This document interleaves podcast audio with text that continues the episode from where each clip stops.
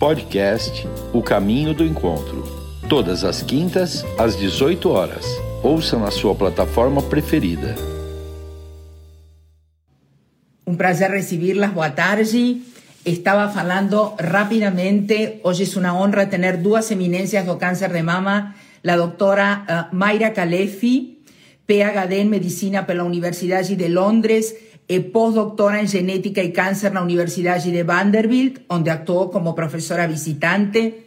Desde el año 2003, a doctora Mayra actúa como jefe de servicio de mastología do Hospital Moinos de Vento e coordena o núcleo de mama do programa de residencia médica en mastología do mismo hospital.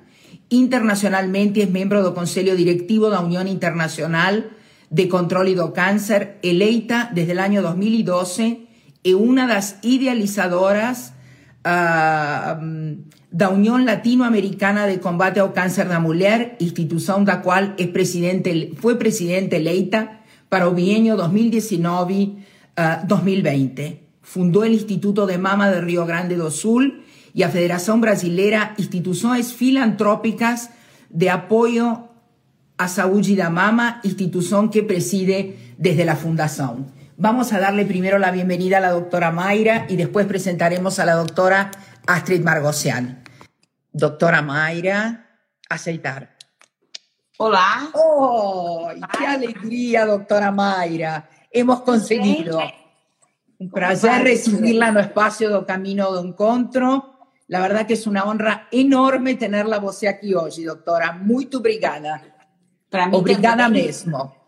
Para mim também é, uma, é, é um, um, caminho novo, esse caminho do encontro, né? E a gente precisa hoje fazer uma, um alerta sobre o Outubro Rosa e conversar com a nossa querida amiga em comum que descobrimos, Isso. né? A doutora Astrid Magossian. Vou mandar-lhe já o convite. Um minutinho, por favor.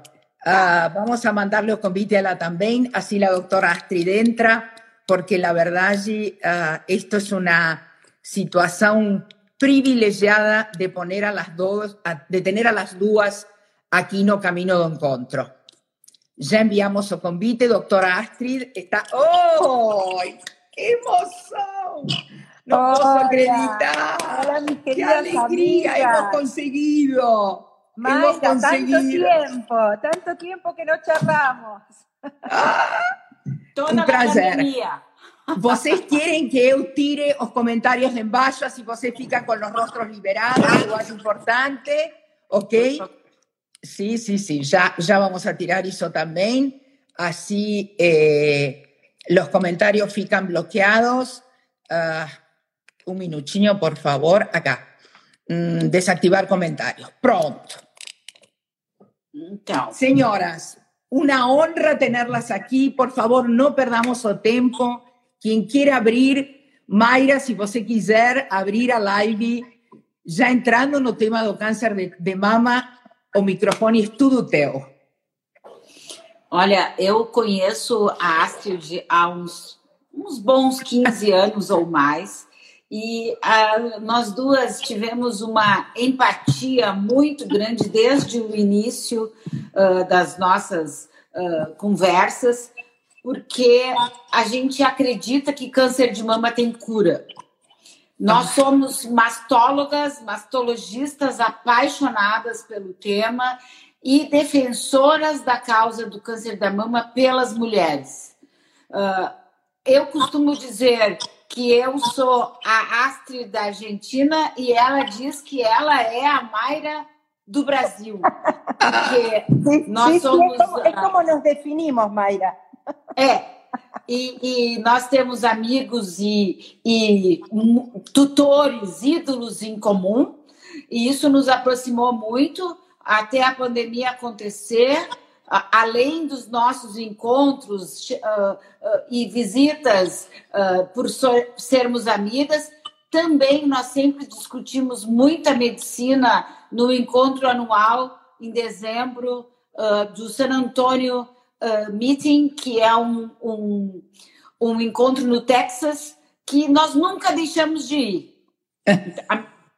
E sempre ir lá uh, discutíamos medicina, tomávamos o café e uma copa de vinho, e sempre uh, uh, com muita, como é que eu vou dizer assim, com muita esperança que as coisas melhorassem. Mas a pandemia veio e nos trouxe muita frustração, tanto aqui no Brasil, também falo pela Argentina e por outros mundos que lutaram tanto pelo diagnóstico precoce e ficou tudo em segundo, terceiro plano. Então eu aceitei o encontro da esse encontro aqui no Instagram. Eu tô com o cartaz da FEMAMA, que é a Federação Nacional que eu presido voluntariamente, e o chamamento desta deste Outubro Rosa é fazer as três perguntas que salvam uma vida. Você já fez mamografia esse ano? Você está controlando o seu peso? Você está fazendo exercícios físicos regulares? Elas pararam aqui no Brasil, uh, Astrid, uh, mais de 70% das mulheres com exames marcados não foram fazer o exame em 2020 Agora ainda existe uma defasagem de 30% a 40% que não foram fazer os exames, não vieram, né? Todas engordaram muito, sem exceção, e pararam de sair de casa e fazer exercícios na grande maioria. Que isso contribui para o câncer de mama aumentar. Então, uh, eu queria uh, iniciar essa live dizendo Façam as três perguntas que salvam para quem você ama. E isso Uau. pode, pode uh, instalar uma conversa, uma conversa despretensiosa, mas que ajudaria muito as mulheres a se ligar de novo no tema. Ay, y esto está pasando en todo el mundo, Mayra, no solamente en Brasil y no solamente con cáncer de mama. Muchos, mucha gente deja de hacer los controles durante la pandemia de todo tipo, porque dejan de hacerse las mamografías, el PAP, la colposcopía para cáncer de cuello de útero, han dejado de hacerse colonoscopías para el cáncer de colon. Después vamos a hablar un poco de los temas genéticos, pero que muchas veces está muy, muy relacionado con el cáncer de mama genéticamente. Y, y ahora se están diagnosticando estos cánceres en estadios tardíos estadio 3, cuando podíamos haberlos encontrado un año antes en estadios iniciales y estadios curables, porque si encontramos temprano las enfermedades, las podemos curar, pero si están avanzadas, es muy difícil. Y esto que vos decís, Mayra, es completamente verdad para todos. Engordaron, dejaron de hacer ejercicio y dejaron de hacerse los controles para cáncer, lo cual es, es la trifecta perfecta para el desastre. Posso fazer uma pergunta um pouquinho eh, conhecendo ao público que nos está escutando? Um, Mayra, dentro do Camino do Encontro, nós temos uma série de columnistas, uh, das quais o tema da menopausa é o tema-chave do caminho, porque é um espaço para mulheres 50 mais. E eu gostaria que você explicara, uh, e depois a Astrid reforçara, que acontece na menopausa com aquela mulher que pode ter uma carga genética y que eh, en un control de mamografía encuentran alguna señal de un posible cáncer de mama. A menopausa é um disparador? Então, uh, eu vou te falar assim: a idade é um disparador.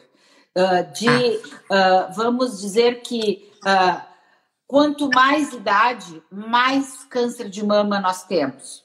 Esse talvez seja o maior fator de risco de todos além de ser mulher.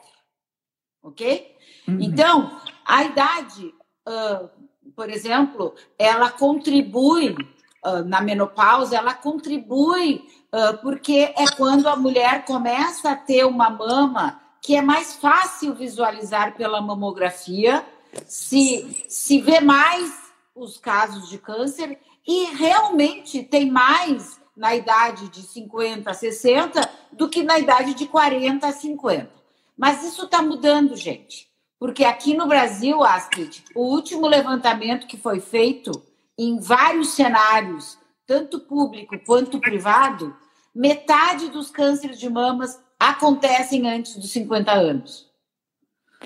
E todo o mundo só fala de câncer com menopausa, câncer com, com uh, vamos dizer assim, eh, que não é mulher jovem. O próprio Instituto Nacional do Câncer prestou um desserviço essa semana publicando uma cartilha que diz que a mulher não deve fazer câncer de mama antes dos 50, porque até causa câncer. Isso é um absurdo. Ah. Isso é um absurdo. É o mesmo absurdo que falavam que não era para usar máscara, que a vacina não tinha importância no Covid. Então, assim, nós temos que desmoralizar esse tipo de, de serviço. A Maria Laura não me conhece, mas eu estou eu cansada dessas fake news e por isso que eu aceitei estar no teu programa, porque aqui tem muitas formadoras de opinião e tem não sabem nem o que fazer, porque um diz uma coisa, outro diz outra. Eu y Astrid. Deja, déjame agregar, déjame agregar que ese mismo problema que tienen ustedes, nosotros en Argentina y en muchos países, están diciendo lo mismo, que hay que hacerse las mamografías después de los 50. La realidad es que eh, las, las, eh, estas guías que dicen después de los 50 es porque son algunos gobiernos que pagan este screening mamográfico y entonces pagar mamografías para una población 10 años más joven, que es cuando hay que empezar la mamografía, a los 40 años, si la paciente no tiene ningún antecedente, es muy caro para los países. Pero en países como la Argentina, que nadie paga la mamografía, porque ningún gobierno paga la mamografía, la mamografía la tiene que pagar o el paciente o la prepaga o entrar en alguna campaña que haga alguna, alguna organización como la ALCE. ¿Cómo es en Estados Unidos, Astrid? No, en Estados Unidos la paga el gobierno, la paga el gobierno es a partir de 50, pero ahora están haciendo preguntas de pacientes para empezar a hacerlo a partir de 40 y pagar la mamografía a partir de 40. Pero ¿cuáles son los factores de riesgo? Y esto es también contestando una de las preguntas que hicieron acá. Los factores de riesgo para empezar antes de los 40 con una mamografía es, por ejemplo, tener a mamá que tuvo el cáncer de mama a los 30. O sea, tener uno en la familia muy cercano con un cáncer de mama joven joven me refiero mm, entre de 45 para abajo, ahí hay que empezar a hacer antes la mamografía. Si la paciente ya tuvo biopsias de mama con alguna lesión proliferativa, alguna lesión que no es cáncer, pero que puede transformarse, también tiene que empezar antes. Y después viene el tema genético. El tema genético que da para hablar un rato largo, probablemente Mayra va a querer hablar de esto un poco más, pero básicamente hay antecedentes familiares que están relacionados con cáncer de mama y ovario, con un gen que todos deben conocer, que es el gen BRCA1 y BRCA2, el famoso gen de Angelina Jolie. Y cuando la paciente tiene este gen mutado, y entonces hay que ver cuánto cuál es el criterio para pedir este estudio genético, hay que tomar unas medidas un poquito más drásticas con respecto a mamografías y agregar a lo mejor una resonancia magnética para estas pacientes jóvenes que tienen riesgo de tener el cáncer de mama muy joven. Pero resumiendo, empezar con la mamografía una vez por año a partir de los 40 para todo el mundo, con enfermedad o sin enfermedad previa, con factor de riesgo sin factor de riesgo, porque el cáncer de mama es muy frecuente antes de los 50 años. Mayra, eh, un poquito para, para también contraponer a Mayra y ver, Mayra, ¿cómo es la cultura en nuestro país? ¿Qué, ¿Qué acontece con la mujer? La mujer comienza a hacerse a mamografía a partir de cuándo? ¿Hay alguna sugestión tuya para anticipar a mamografía? Las mujeres llegan eh, atrasadamente a un diagnóstico por no haberse hecho essa mamografia antes? Não, em primeiro lugar, eu acho que as mulheres existem vários tipos de personalidades, né? Aquelas que acham que quem procura acha e aí não, é. não, quer, não quer fazer exames preventivos. Isso uhum. não é só para mama, é também para cardiovascular e para outras coisas. É, é uma forma de negar que nós temos esse problema, é do mundo atual essa Isso. questão do câncer da mama. Meu Deus, uh, no Brasil, uh, uma em cada 12, 14 mulheres, se viverem até os 70 anos, vão ter. Aqui na nossa Uau. cidade de Porto Alegre, é uma em cada oito. Então, existe muitas assim disparidades entre as personalidades das mulheres. Mas uma coisa que eu quero chamar a atenção é que muitas vezes não é culpa da mulher. É principalmente quem está no sistema público de saúde, ela quer fazer e não consegue. Ela quer fazer Isso. e é difícil. E aí tem tantas barreiras, e por isso que aqui, Astrid, a gente tem até uma lei, que é a lei dos 40 anos, que, que assegura a mamografia para todas, de graça, mas daí vem uma recomendação que diz outra coisa, mas existe uma lei se ela quiser. Mas isso não precisaria ter lei, né, gente? Nós temos que. Uh, o teu público é mais diferenciado, e mesmo esse público diferenciado tem medo do que a mamografia possa mostrar.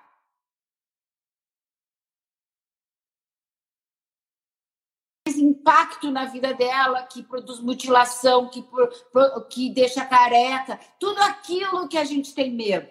Então, a arma que nós temos hoje em dia é exames de rotina com o médico, porque não acredito só mamografia. Nós precisamos da palpação especializada.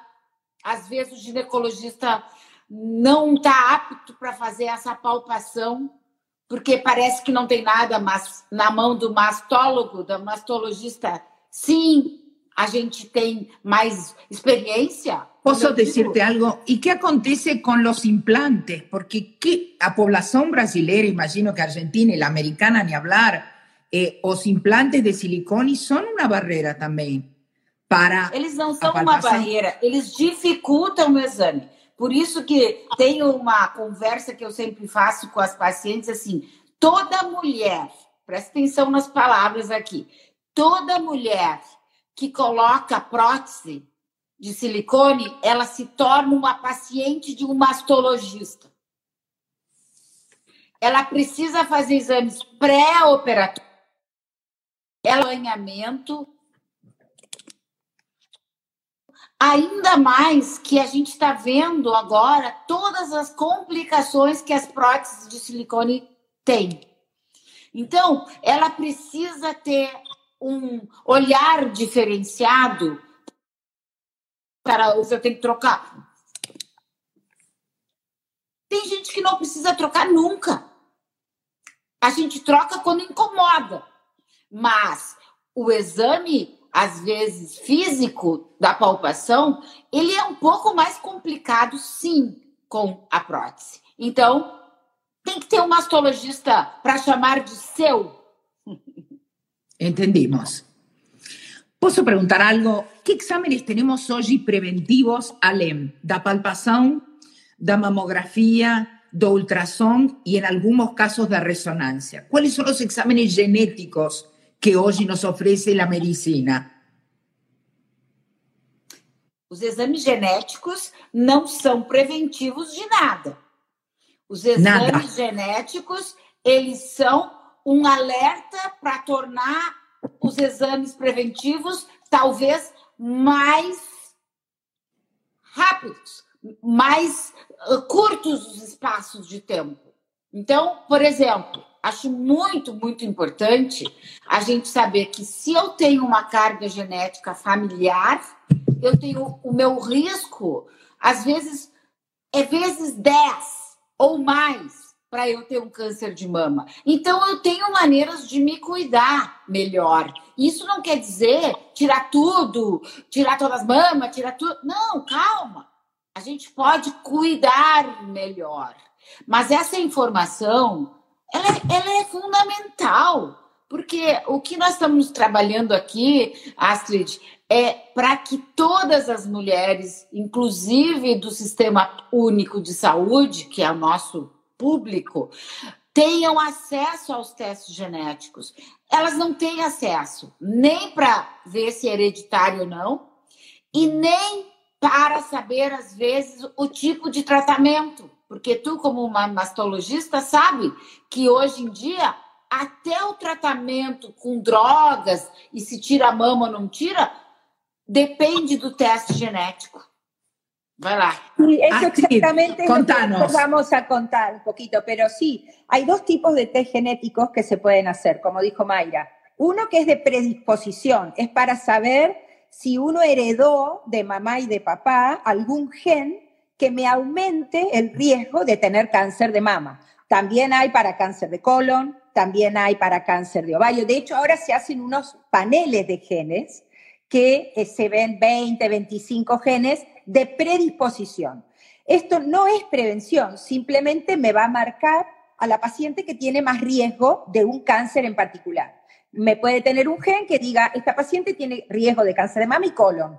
Entonces, a esa, a esa persona le vamos a hacer antes la mamografía o la colonoscopía. Lo mismo con ovario, lo mismo con endometrio, cáncer de cuello, hay varios genes. Pero por otro lado está el acceso a otro tipo de estudios genéticos que son como los llamados Foundation One son, son genética del tumor. Cuando la paciente ya tuvo el cáncer, se hace una biopsia del tumor y se estudian cuáles genes están alterados. Y de acuerdo a eso, hay drogas específicas que se pueden usar. Son tratamientos específicos para la genética de ese tumor. Y esos también son estudios muy caros y la gente en general no tiene acceso. Y no tiene acceso en Brasil, no tienen acceso en Argentina. Acá en Estados Unidos, si tenés una prepaga, si no, es muy difícil tenerlo.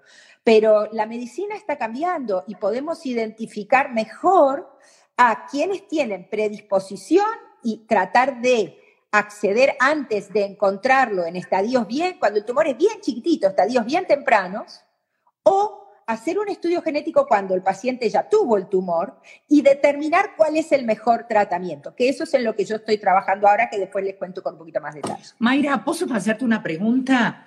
Uh, para las personas que tienen planos de salud, ¿ese examen genético se puede solicitar o es una cosa hoy muy sofisticada dentro do Brasil para pedir? Não, é uma rotina hoje no Brasil para pedir uh, para quem tem acesso, e infelizmente a gente às vezes tem que pedir mesmo que a paciente pague, de tão importante que é. Mas a maioria dos planos de saúde, eles têm até uma no rol da de pagar o plano de hereditariedade e não esses que a, a há pouco foi, foram mencionados pela Astrid, que é do tipo de tumor. Infelizmente, esses ainda existe muito problema para a gente conseguir uh, ressarcimento. Eu, tão importante que a Astrid falou. Hoje em dia, com certo, em certas ocasiões, mesmo colocando isso numa discussão, como tem no serviço que eu coordeno aqui no Sul, uma equipe multiprofissional estudando o caso, a gente fica em dúvida do benefício da quimioterapia. A gente fica muito em dúvida. Será que essa paciente com esse tipo exato de tumor precisa ou não precisa? Se beneficia ou não se beneficia da quimioterapia?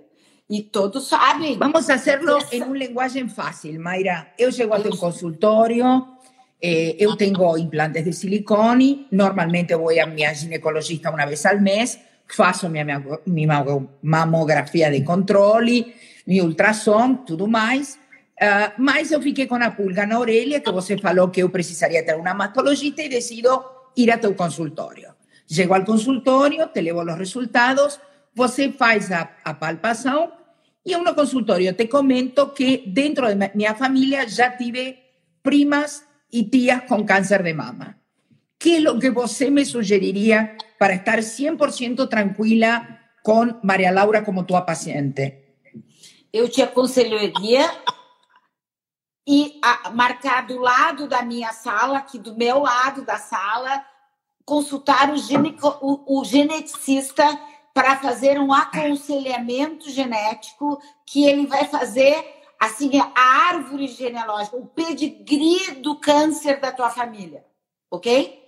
Uau. Conforme, conforme esses dados, ele vai dizer: não, a, a, a Maria Laura, todos os casos que ela teve de câncer na família são de pessoas muito idosas, tiveram porque são velhos ou velhas, muito, muita idade, e isso não, não parece ser nada. É um caso. Agora, desculpe, mas se tu tivesse menos de 40 anos e tivesse um diagnóstico de câncer de mama, mesmo não tendo ninguém na família, você teria que fazer aconselhamento genético. Entendi. Porque você pode ser o caso índice da família, o caso principal da família. Então, para as pessoas que não tiveram câncer de mama e que só têm o histórico, a gente pede o um aconselhamento genético para avaliar que tipo de câncer eram, que tipo de que idade tiveram. Então tem uma série de coisas que hoje em dia te dão um, um, uma ideia para fazer ou não. Principalmente Entendi. porque esses exames custam dois, três, quatro mil reais e não é todo mundo que quer gastar por nada. Os planos de saúde aqui no Brasil, eles pagam quando a paciente teve o câncer. Entendi. Então, eles pagam com pacientes que tiveram câncer abaixo de 40, qualquer tipo, e abaixo de 60, se foi câncer triplo negativo ou se for algum tipo de câncer especial abaixo de 60. Mas, uh, às vezes, 40, 50, a gente consegue todos. Ora, que coisa, eu vou fazer um comentário rápido, não? Que mal está programada a nossa medicina, porque quanto pre preveriam se fizeran estos exámenes em custos posteriores de um, cáncer, um tratamento de câncer? O sea, que mal está enfocado, não? Porque seria muito mais importante investir na prevenção que investir no tratamento posterior a um diagnóstico. Vou fazer uma denúncia aqui, Maria Laura. Ah, como Sim. eu sou uma pessoa polêmica, tu ainda não me conhece. Eu também, você também não me conhece. Duas coisas eu vou dizer. Primeira é que as mulheres não se uniram para lutar contra essa doença que tem cura. Não se uniram. Existem algumas pessoas fazendo coisas mas parece que é um assunto que é melhor não, é melhor não falar. Não, eu não entendo, eu não entendo. E, e aí mesmo a importância... Sim, desculpa. Mesmo aquelas que tiveram, às vezes, é melhor eu não quero falar sobre isso. Bom, então, primeiro assunto. Então, segundo assunto, existem, vamos dizer assim, ONGs muito fortes nesse de mulheres engajadas para lutar e buscar os direitos das mulheres. Então, existe aonde a gente fazer isso juntas. E eu te convoco aqui para ser com muito uma, prazer uma embaixadora disso. Porque com muito prazer. Acho... Posso dizer-lhes algo? Eu, eu gostaria, eh, que, porque eu acho que é muito importante. Um, todo lo que podamos ofrecer para la prevención o para la calidad de vida posterior a un cáncer, o camino do encontro está aberto y vocês tienen las puertas abiertas para traer todo cuando vocês quiserem trazer. Eu gostaria hoje, para esta platea que nos está escuchando, ¿qué es lo que tenemos hoy en concreto? ¿Qué tenemos Astrid hoy de diferente en este octubre de 2021 que la tecnología nos ofrece para tratar un cáncer de mama?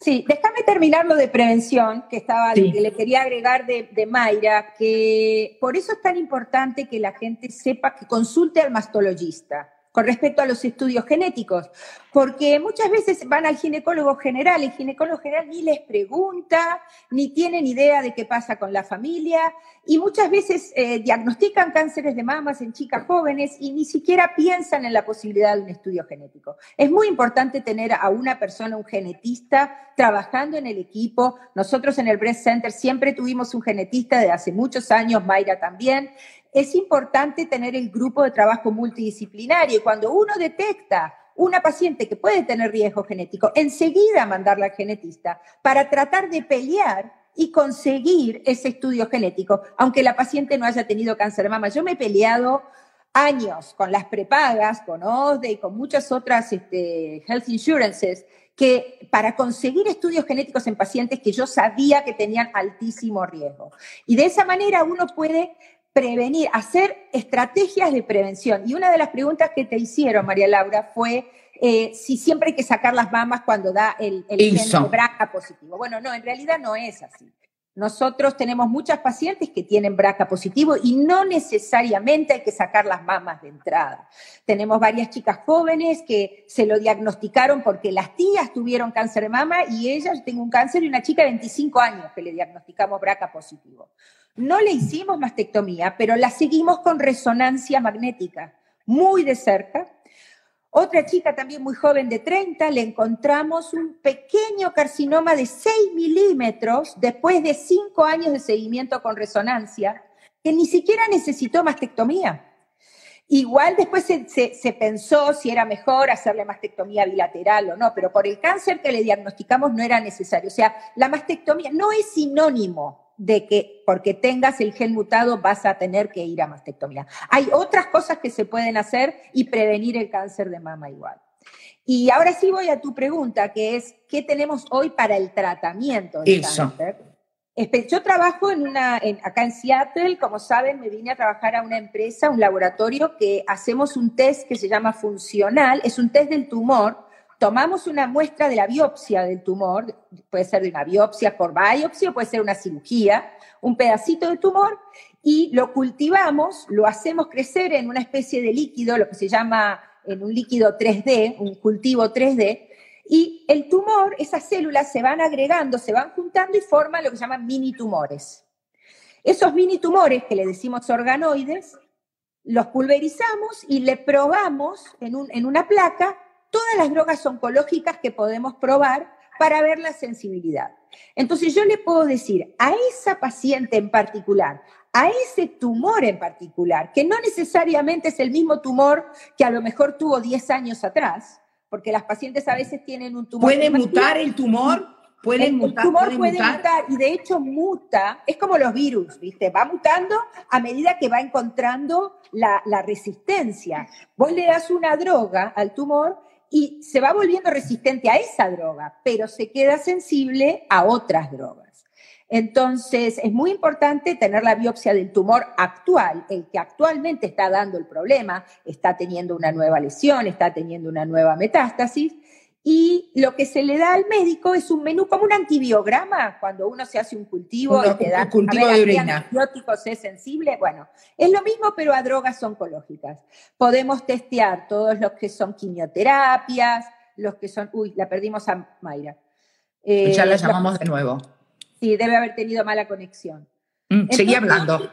Sí, entonces este, le damos un menú al oncólogo con toda la lista de drogas que el paciente, ese tumor de ese paciente es sensible o es resistente. Eso es lo que se llama ahora la medicina personalizada o la medicina de precisión, porque no es que es igual para todos los tumores. Nosotros, los oncólogos, eh, los, los cirujanos, hacemos tratamientos que están estadísticamente probados en un gran porcentaje de pacientes.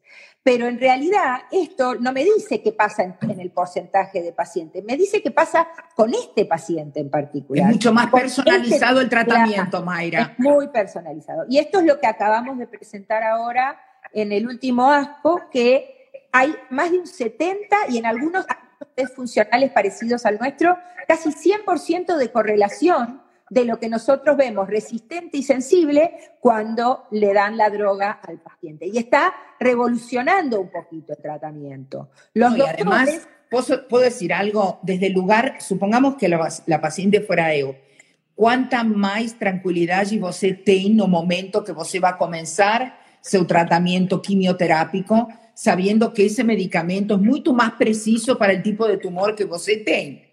Entonces, pero ahí viene también el problema de los reimbursement, del, del, del pago de las prepagas y de los, de los, sistemas de salud.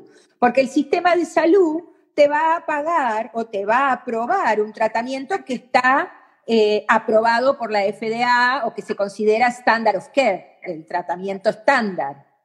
Cuando vos salís con drogas que salen del tratamiento estándar y vos le decís al médico, sí, mira, el tumor es sensible solamente a esta droga, pero esta droga no es tratamiento estándar. Esta droga está en un clinical trial o está, eh, está aprobada, pero para cáncer de pulmón, no para cáncer de mama. Entonces, el médico lo que tiene que hacer es hacer lo que se llama el pedido de compassionate use, porque si quiere usar esa droga, tiene que hacer un pedido eh, especial para que le aprueben esa droga en ese paciente. Está um pouquinho Mayra, isto é assim também no Brasil? Isso também é assim? Eu, eu, tô, eu tô entendendo, mas eu acho que a, a, a Astrid está falando de pesquisa e no futuro, que para alguns vai chegar logo. Para a grande maioria, a nossa arma é chegar cedo. Porque você pensa bem, uh, o que nós, quando a gente trata uma paciente, a gente quer curar. É, é, a nossa a nossa principal meta é que nunca mais volte essa doença. Quando começa a voltar, aí entra todos esses é, essas, esses detalhes que nós precisamos ter acesso, mas é no, naquele naquele tipo de tumor muito difícil de curar. Mas nós temos Mas aqui temos hoje, aqui temos hoje. Nós Sim. temos uma chance de curar 95% dos casos. Que bom. Chegarem cedo. Então, eu acho muito legal que a Astrid, por exemplo, abriu mão da clínica, de tudo, para ir lá para os Estados Unidos estudar isso. Eu adoro que, que tenha pessoas tão comprometidas assim como ela, porque ela tinha. Eu fui na clínica dela, é, bombava, era enorme em Buenos Aires. Uh, e, e, e ela, por opção pessoal, e algumas outras cositas, né, Astrid? Uh, foi morar nos Estados Unidos e lá está sendo uma empreendedora pesquisadora e que nós vamos, graças a Deus, que tem gente assim. Eu estou aqui numa missão de vida, tentando mudar ainda a cabeça das pessoas, o acesso ao diagnóstico precoce e então não vamos a por estos lados. Vamos a ir un paso antes, al público que nos está escuchando, a informar a las personas que trabajan en su casa, a sus familiares, a sus colegas de trabalho. A primeira coisa é uh, buscar fazer seus exames anualmente. Você perdeu seu tempo na pandemia, não deixe para 2022. Marque seu controle e sua mamografia agora. Você subiu de peso, você tem que voltar a estar em seu peso, porque a obesidade é um fator cancerígeno. Já lo temos claríssimo, assim como foi um fator uh, para o Covid terrible, porque las personas obesas, a mayoría de ellas no consiguieron driblar o Covid. Então ya sabemos que prevenção, obesidade, actividad física, atividade física, goste o no goste, salga a caminhar, vá à academia, dance todas as noites na su casa, mas tenha a constância de hacer su actividad física. Lógicamente, fumantes no entran, ya sabemos que o cigarro é uma coisa eh, terrível, sim? E eu vou pôr uma pérola la lista. ¿Qué acontece con la reposición hormonal, Mayra? Gostaria de escucharte. Tu não vai gostar do que eu penso. A ver, como, como eu trabalho com câncer todos os dias, câncer de mama, e 70% dos cânceres de mama no Brasil são hormônio dependentes, ¿Qué significa ser hormonio dependiente, Mayra? Explica para o público. Eles crescem por conta de se alimentarem dos hormônios da gente. Mesmo na idade pós-menopausa, quando nós temos menos hormônios, existem outras fontes de hormônios, que são as gorduras do corpo. E isso que alimenta as células. Então, nós estamos fazendo uma reposição hormonal geralmente numa fase onde a mama tem que ficar mais calma, A gente deveria estar mais calma, mas não é o que acontece. É. Mas a mama tinha que ficar mais calma, entrar em repouso de tanta bomba de hormônio. E aí, em nome de muitas coisas que não fazem sentido para mim, e eu acho que a pandemia mostrou para as pessoas que tem muita coisa que não faz sentido. Totalmente gente, de acordo. Né? E aí bota um, um como diz o, um plus a mais e bota umas pitadas de hormônio exógeno de fora para dentro. E aí pode ativar células que estavam lá para dormir que talvez nunca fueron, nunca incomodassem. Pero yo te voy a decir una cosa, Mayra. Ahora te voy a, te voy a hablar como mujer y como las seguidoras que están ahí. A mulher hoje tem que ser sexualmente activa, tener a libido alta, estar magra, tener la pele ótima, ser multiorgásmica. Só um pouquinho, Maria Laura. eu vou eu começar errado, eu vou começar diferente. A mulher quer ter vida sexual, a mulher quer ficar magra. A mulher quer. Não é de fora para dentro. É nós queremos uma vida com. Gente, sexualidade é, é energia vital. Ok? Mas a sexualidade não depende de hormônio que tu vai tomar. Primeiro depende do parceiro. De, tu quereres, de tu querer a, a, libido não passa na frente do portão de casa. A gente tem que buscar e se programar para aquilo que antes acontecia e se acontecia, acontecia, a gente nem se preocupava, agora a gente se preocupa. Por quê? Porque tem um companheiro sexualmente ativo que quer, que te quer, e aí. Que ah, bom! Não, porque eu já não tô mais bonita. Porque ele não tá nem aí se tu tá bonita ou não. Ele quer uma vida sexualmente ativa. E que bom que seja contigo. Porque senão Totalmente ele. Totalmente de acordo. Então, o que eu quero dizer é que eu peço para as mulheres que estão desmotivadas, elas pensem se elas não estão desmotivadas para tudo. E não Totalmente. só para sexo. Tá? Porque Sexo é energia vital. Não precisa ser todos os dias, porque tem que ser com qualidade. Eu tenho 64 anos quase, e olha, eu procuro ter sexo quando dá, né? Porque também eu tenho que estar com a cabeça boa, mas como se fosse uma coisa que faz parte da minha vida. E não porque eu tenho ou porque. Não! Então, assim, ó, mas eu já passei pela menopausa e eu não tomo nada, a não ser durante a época dos calores. Eu controlei com remédios para o centro do calor, eu controlei com acupuntura, eu passo umas pomadinhas lá nela para que ela fique viva e não ressecada. Mas eu não vou tomar hormônio. Eu não preciso para isso. Porque também é assim, né, gente? Se, se tu não tá mais afim daquele companheiro, Troca. não adianta.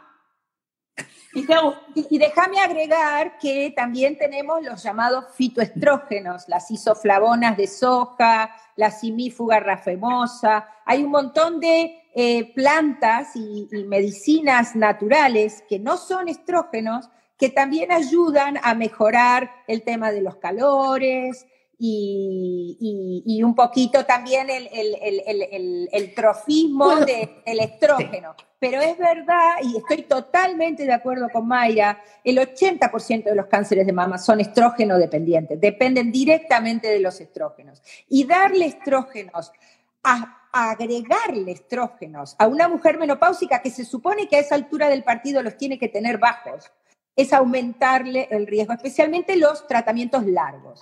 Está comprobado que más de cinco años de tratamientos hormonales aumentan el riesgo de cáncer de mama. Pero tiene sentido porque sabemos que el cáncer de mama es hormonodependiente. Por eso hay que ser cauto con esa, con uhum. essa indicação. Eu tenho um adendo aqui. Tem mulheres, exceções, que já tentaram tudo e às vezes elas precisam, por um tempo, A gente sabe que tomar hormônio é tempo e dose dependente. Quanto mais tempo tomar, ou mais dose tomar, pior para o risco de câncer. Então, eu acho que, que assim, vamos, vamos diminuir essa, essa loucurada de achar que nós temos que ter corpinho de 20, de, de achar que nós temos que, que ter, que isso faz bem para a pele. Meu, acho que o que faz bem para a pele é ter uma dieta saudável, é exercício, tá bem com a cabeça. Isso é que faz bem para a pele. Dormir, uma das melhores coisas que, que ajuda na imunidade, na pele, no corpo, é dormir. Bien. O sea que, olha que interesante, ¿no? Cuando yo hice la, o convite para hoy era, ¿qué es lo último que nos trae la medicina? Y yo no tenía la respuesta, era con vocês. Eu fico muito feliz porque vocês estão trazendo toda uma coisa em relação à prevenção e, a, e à qualidade de vida que muchas veces a las personas no le dan la importancia.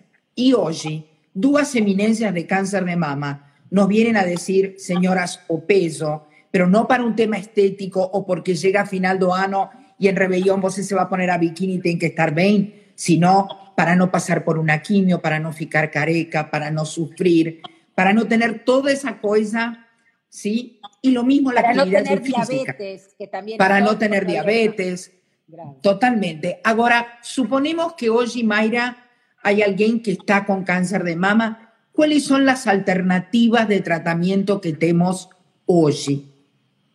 Olha, nunca teve tão boas alternativas como hoje. Existem alguns cânceres de mama que a cirurgia ainda é o mais importante. Que eu acredito que retirar o tumor da, do corpo da pessoa, a pessoa já tem uma outra tipo de reação para a vida. Ninguém pode ficar convivendo com câncer muito tempo, certo? A segunda coisa é que existem tipos de tumores que já, pelo diagnóstico, como disse Astrid, nós precisamos começar pela quimioterapia. Porque ele é mais sistêmico, ele é um câncer do corpo. Então, nós temos que, que. Por isso que eu digo: se você tiver algum sinal de alguma coisa está errada na sua mama, você acredita que alguma coisa está errada, mesmo que a tua mamografia não apareça nada errado, ou que a tua ginecologista diga que não tem nada errado, vai no mastologista. Vai procurar saber a verdade e a, até que você ache, talvez não tenha nada mesmo. Então, a partir daí, o mastologista geralmente trabalha com equipe multidisciplinar. Lá no nosso serviço, a gente diz assim: eu vou discutir o seu caso numa reunião semanal que eu tenho com psicólogo, geneticista, oncologista, radioterapeuta, cirurgião plástico, fisioterapeuta, nutricionista, todos. E aí a gente põe aquele caso em discussão. Olha aqui que maravilha tu ter a opinião de uma equipe e não de uma pessoa, mesmo sendo a pessoa especialista nisso. Porque várias cabeças pensam melhor. Aí a gente traz para a mulher. Eu estou fazendo de conta que tu é minha paciente, tá, Mariela? Sí, sí, estamos na consulta. tra- A gente traz para ti a ideia que ficou. Explica. Aí eu te apresento uma enfermeira navegadora. A enfermeira navegadora vai ficar em contato contigo para superar todos os teus problemas logísticos. Porque tu vai ter que fazer vários exames, o teu convênio vai encher o saco. Tu tem várias coisas que vai trancando e vai Comenzando por a cabeça, né? Porque já a notícia é um choque. a psicóloga já está envolvida desde o início. Ou a gente fala com a psicóloga da pessoa ou a psiquiatra da pessoa. Às vezes a ginecologista é tão próxima também da paciente, a gente convida a ginecologista para entrar no time. Então, a- é uma medicina que ninguém sabe tudo e a gente bota o paciente no centro da atenção. essa medicina tem muito mais impacto em sobrevida, em chances de cura, que qualquer quimioterapia que tu possa imaginar. Totalmente de acuerdo. Porque, Porque además se discute, se discute todo acá, se discute el tratamiento quirúrgico, las opciones reconstructivas, si esa paciente va a hacer una reconstrucción mamaria inmediata, si no, si en vez de hacer una cuadrantectomía o tumorectomía va a mastectomía preventiva, si va a ser una quimioterapia antes de la cirugía o después de la cirugía. Puedo preguntar algo porque me Hay llegó una pregunta. opciones para discutir. Llegó una pregunta que me, me preguntaron. ¿Por qué hay casos que primero es quimio y después la cirugía? Bueno, por eso, a eso, voy. Depende de los casos en particular.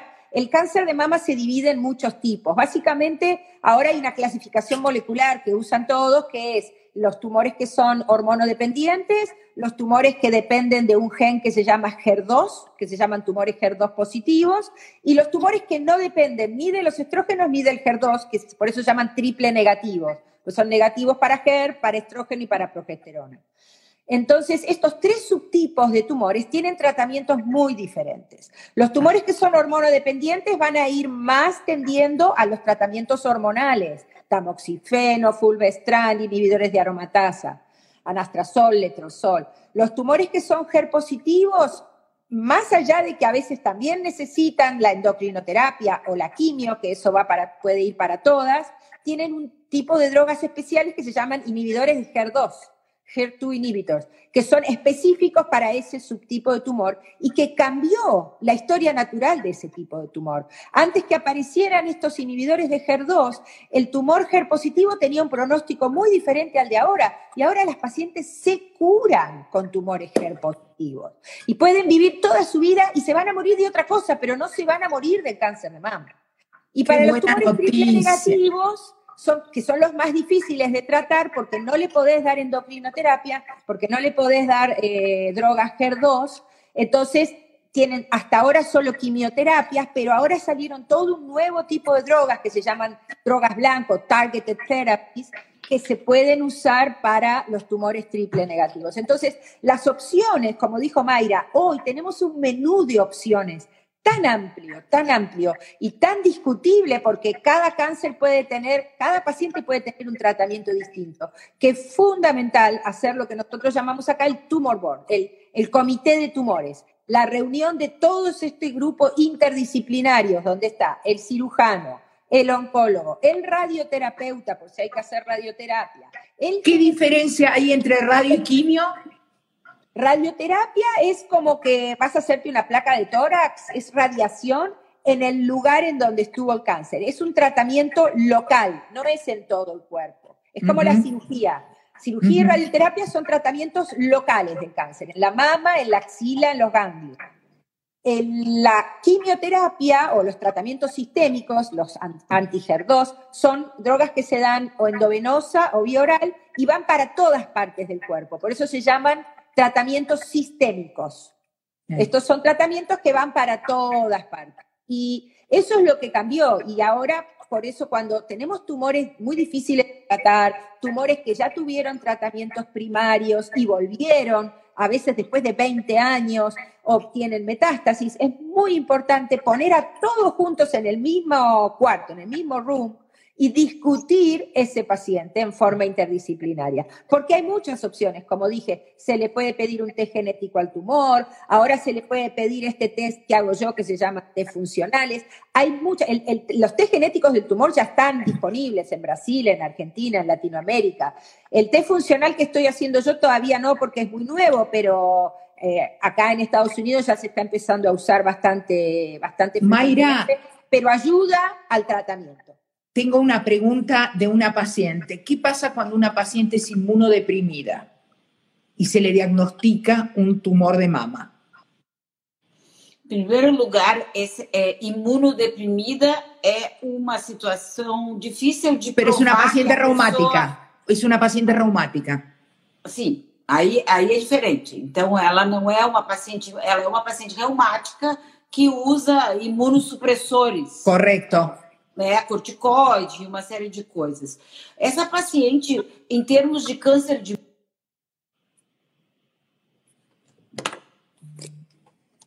Ui, você cortou. Não, aí voltou. Em termos de câncer de mama, ela não tem maior risco para ter câncer de mama. Nós não temos nenhum vínculo entre mulheres reumáticas que fazem tratamento e têm mais risco. O tratamento, às vezes, tem que ser modificado. Nós temos que cuidar mais na, do câncer. Fazer quimioterapia, pra, porque a quimioterapia, às vezes, faz ciclos que baixam mais ainda as defesas da paciente. Mas não acho que pacientes reumáticas precisam. Uma coisa que eu tá. Bien. queria ah, complementar, eu, eu quero. Sim. Eu quero complementar uma coisa que a gente não falou ainda, e eu sei que a gente já está uhum. no, no, final. Uh, eu preciso sair para uma outra. Uh, eu sei, uh, eu sei. Outra reunião agora. Mas o seguinte: reconstrução mamária. Está caindo, né? A reconstrução mamária se faz imediatamente na hora da cirurgia que se retira o tumor. Então, é muito importante as mulheres saberem disso, porque às vezes elas também têm medo de fazer o diagnóstico pelo medo da mutilação. E essa mutilação, a gente pode evitar ela se sentir assim com as técnicas de reconstrução que temos.